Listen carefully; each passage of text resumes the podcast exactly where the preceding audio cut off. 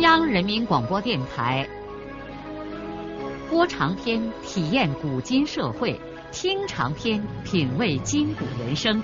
让我们的故事传到千家万户，让每一位听众走进我们长篇联播的新天地。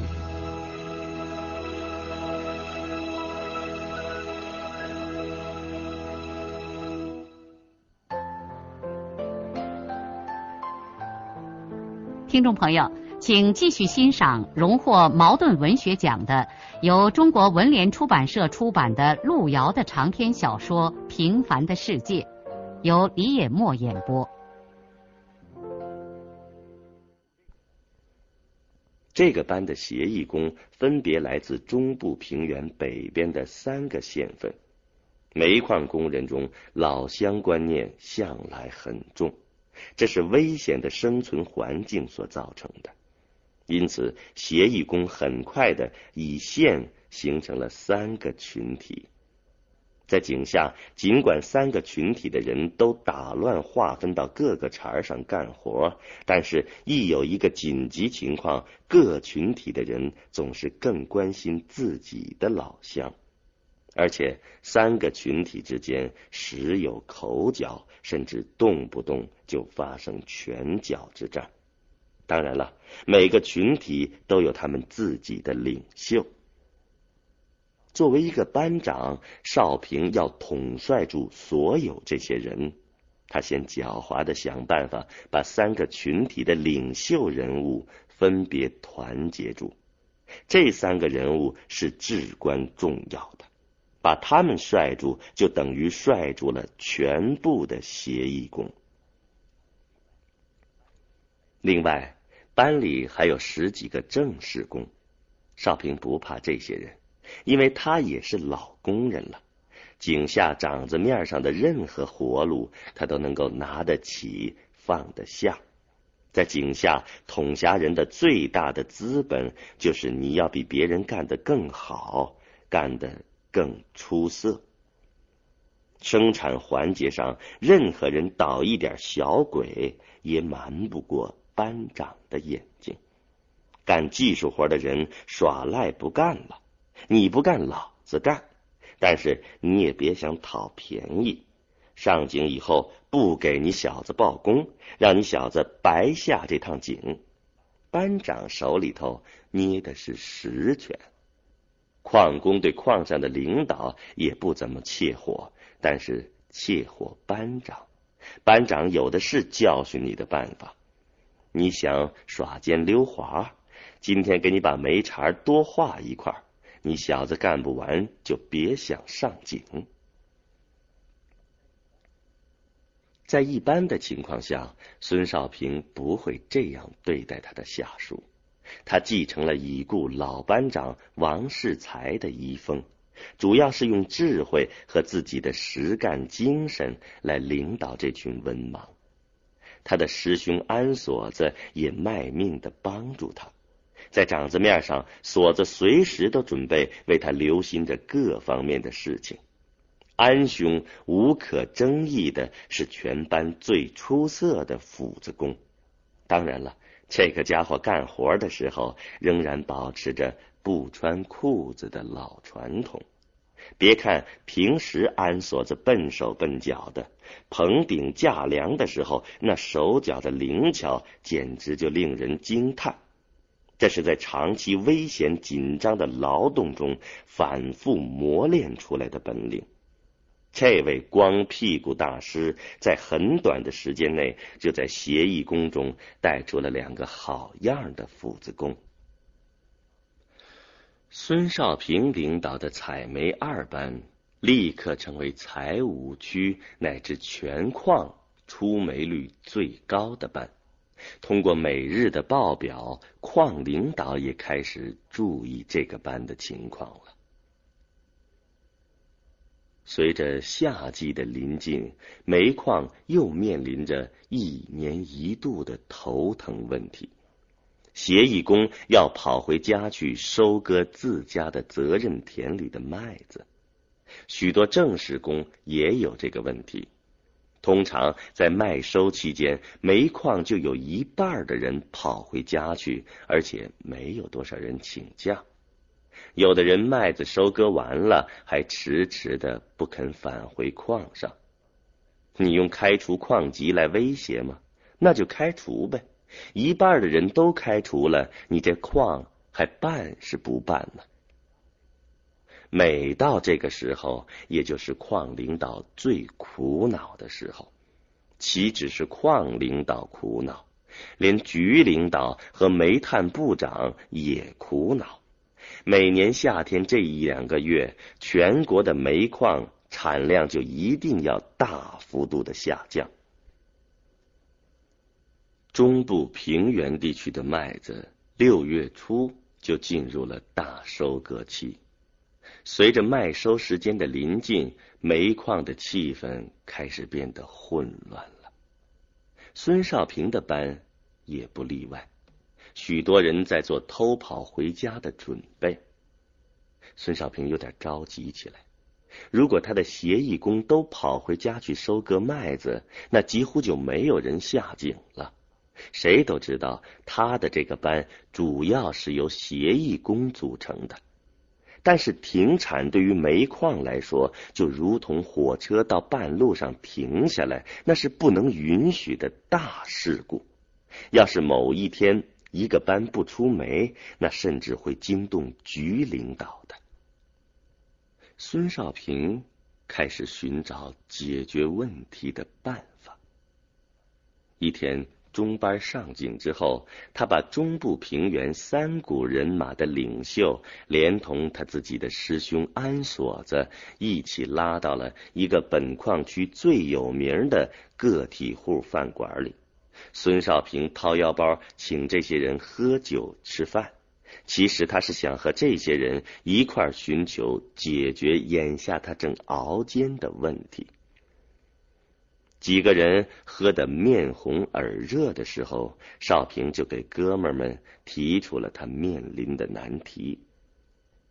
这几个人酒正喝到好处，一个个都自认为是班长的生死朋友，便七嘴八舌的开始给少平出主意。他们说，其实许多协议工家里有的是劳力。本人根本就没有必要回去收麦子。如果家里头没有什么劳力，一般也不会来煤矿当协议工的。大部分人都是想借此跑回去逍遥几天，因为谁都知道，在这大混乱中不请假跑回家，矿上也不会怎么处罚。有的人纯粹是想回去抱两天老婆。当然了，也有确实存在困难的人不回去不行。少平问这几位部落头领：“那弟兄们看看有没有什么好办法能保秦呢？”大家的一致意见是罚款，因为这些人到煤矿来都是为了弄几个钱的。如果一罚款，那些没有必要回去的人也就不回去了。这可是个好办法。孙少平立刻和几位头领在饭桌上开始制定土政策。除过真正有困难请假的人，私自离矿一至三天，每天罚款五块；四至六天，降一级工资半年。不给浮动工资，七至九天降一级工资一年，不给浮动工资。制定完这项土政策，少平就去找区队领导，因为这种惩处最后得要通过区队来执行。另外，少平还想，如果在这段保勤期间，在惩处之外，同时对出勤者实行额外奖励的办法，效果必定会更好。当然，在惩处方面，要是有更严厉的条例就好。区队的领导们听了孙少平的想法之后，都大为惊讶。想不到这个小子不仅能打架，脑子里的环环比他们还多呢。不过这个问题重大，区队也解决不了，便随即将孙少平的意见反映到了矿部。少平的建议马上引起了矿长的重视。矿长亲自带着几个矿领导来到孙少平的班里，和他一块研究这个问题，并且很快形成了一个文件。这个文件除过确定惩罚麦收期间私自回家的矿工之外，还采纳了少平补充提出的保勤奖励办法。保勤期间，采掘一线人员。井下出勤在二十一个班以上者，每超一天奖三块；井下一线二类人员出勤二十六个班，每超一天奖两块。对请假期满能按期返回矿无缺勤者，按正常出勤对待；达到奖励条件的，按百分之五十折算奖励。同时，对保勤期间区队以及机关干部的出勤也做了奖惩规定，在惩罚条令中还增加了更为严厉的两条：私自离矿十天以上者，给予除名、留矿查看处分，支付生活费半年；情节更严重者，给予除名、辞退处理。矿上的这个文件一下达，协议工们的骚乱很快平息了。绝大多数人已经不打算回家了。这个状况是多年来从来没有过的。大牙湾煤矿的这些经验很快在局里办的矿工报上做了介绍，其他各矿如梦初醒，纷纷效仿。桐城矿务局局长在各矿矿长电话会议上鸣雷击鼓的表彰了大牙湾煤矿的领导。当然了，没有人再把这些成绩和一个叫做孙少平的采煤班长联系起来。少平自己连想也没有想过，他做了什么了不起的事。他只是很高兴，麦收期间他们班的出勤率仍然可以保持在百分之八十五以上。在这期间，他也极力的调整自己前段的那种失落情绪，他尽量把内心的痛苦和伤感埋在繁忙沉重的劳动和工作中。这个官儿现在对他再适时不过了。他可以把自己完全沉浸于眼前这种劳动的繁重、斗争的苦恼和微小成功的喜悦中去。是啊，当他独自率领着一帮子工人在火线一般的掌子面上搏斗的时候，他的确忘记了一切。他喊叫。他骂人，他跑前扑后的纠正别人的错误，为的全都是完成当天的生产任务，而且要完成的漂亮。当一天中他的班顺利的上井之后，他光身子黑不溜秋的安然倒卧在澡堂子的瓷砖楞上，美滋滋的一支接着一支的抽烟。打哈欠，浑身感到一种无比的舒展。工余休息的时候，孙少平也想办法改变自己的生活方式。他又重新开始复习数理化高中课程，以准备今后能够考取煤炭技术学校。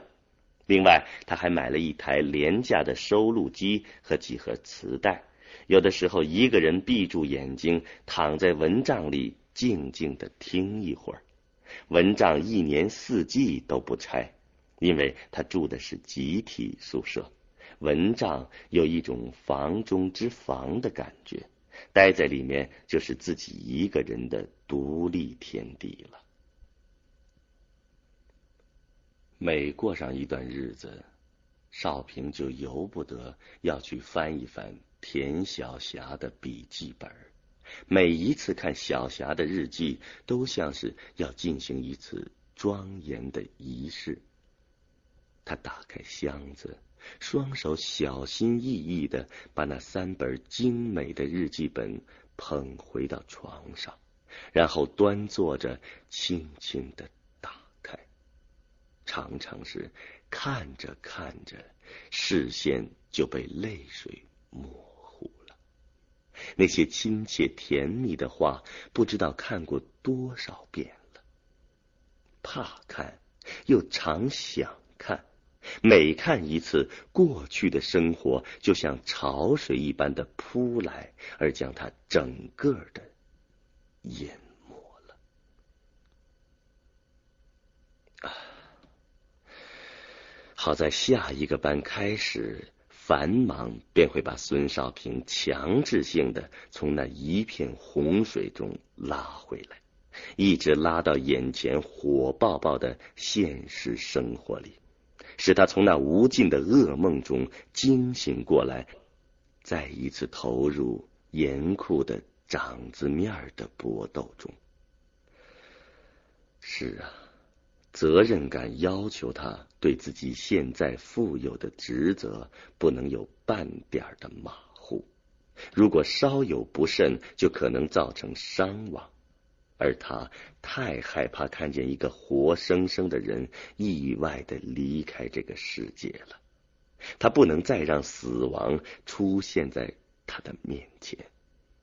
尽管煤矿不死人是不可能的，但是孙少平要创造奇迹，他绝不能让手下这些青年失掉一个。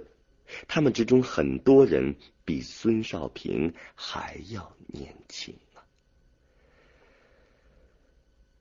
当孙少平感到心情实在不好受的时候，他总要不由自主的跑到慧英嫂那儿去，和嫂子明明以及那条可爱的小狗待上一会儿，他的心情就会好一些。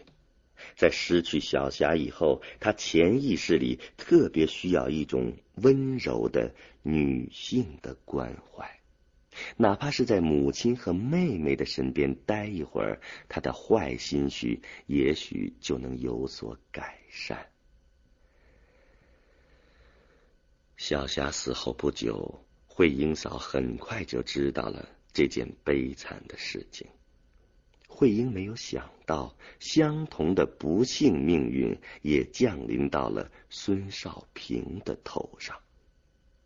慧英已经失去了他自己的亲人，因此完全能够体会少平的痛苦。他千方百计的用好饭、好酒、好话和一个女人的全部温情来安慰少平。命运呐，对人是这样的乖戾。不久前还是孙少平在安慰他。而现在却得要他来安慰少平了。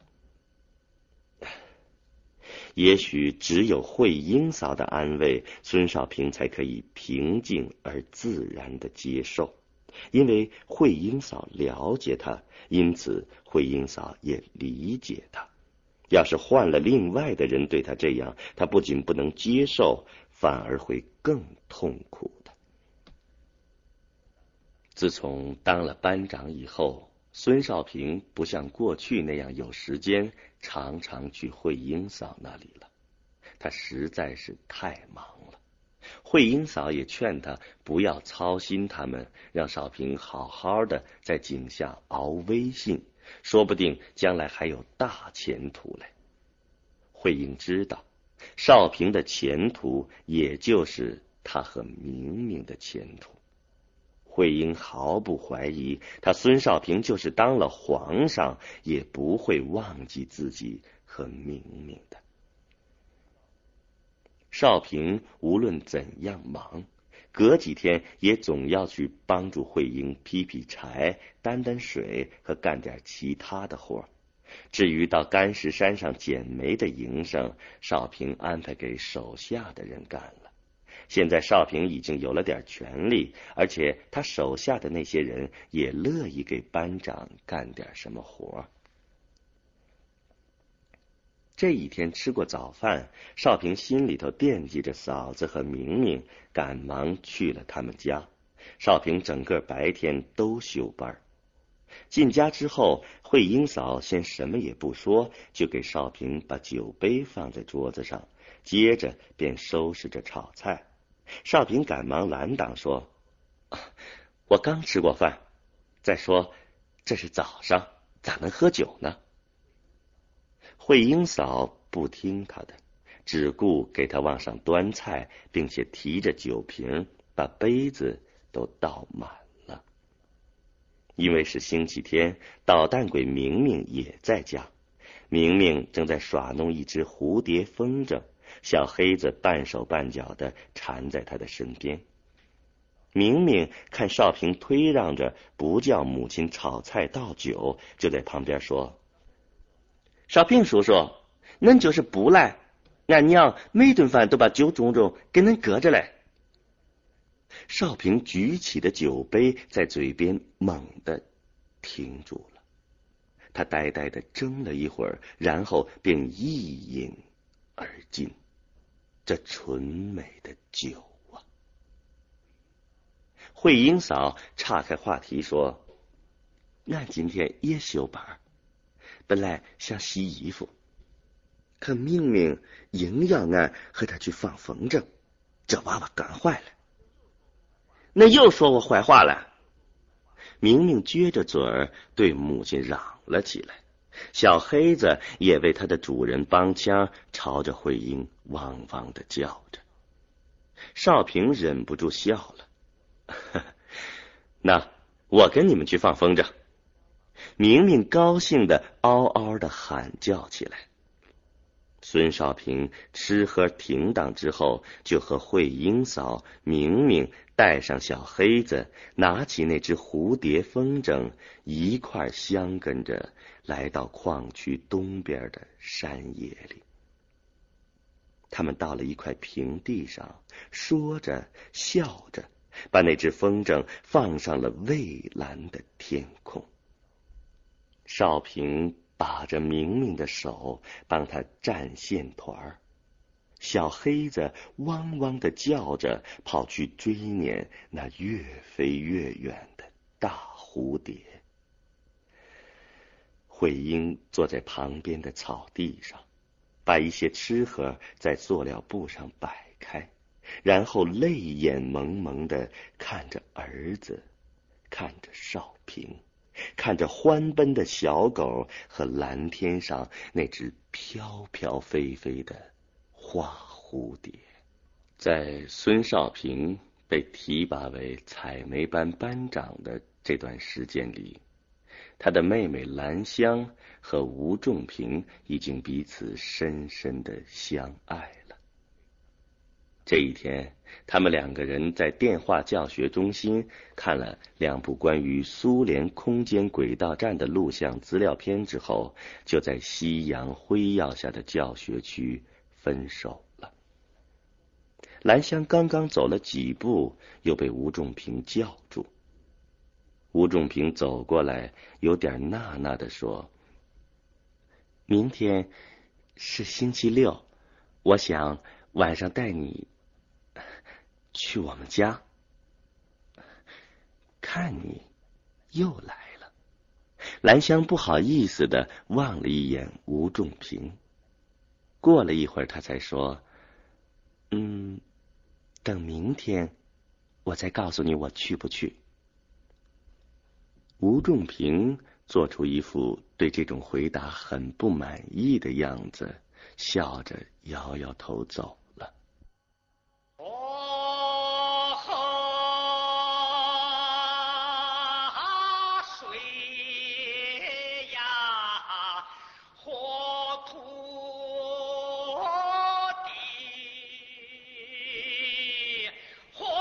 路遥的长篇小说《平凡的世界》今天就播送到这里。您听了以后有什么感想、体会和建议？欢迎来信告诉我们。来信请寄中央人民广播电台听众工作部，邮政编码幺零零八六六。请明天继续收听。节目编辑叶咏梅。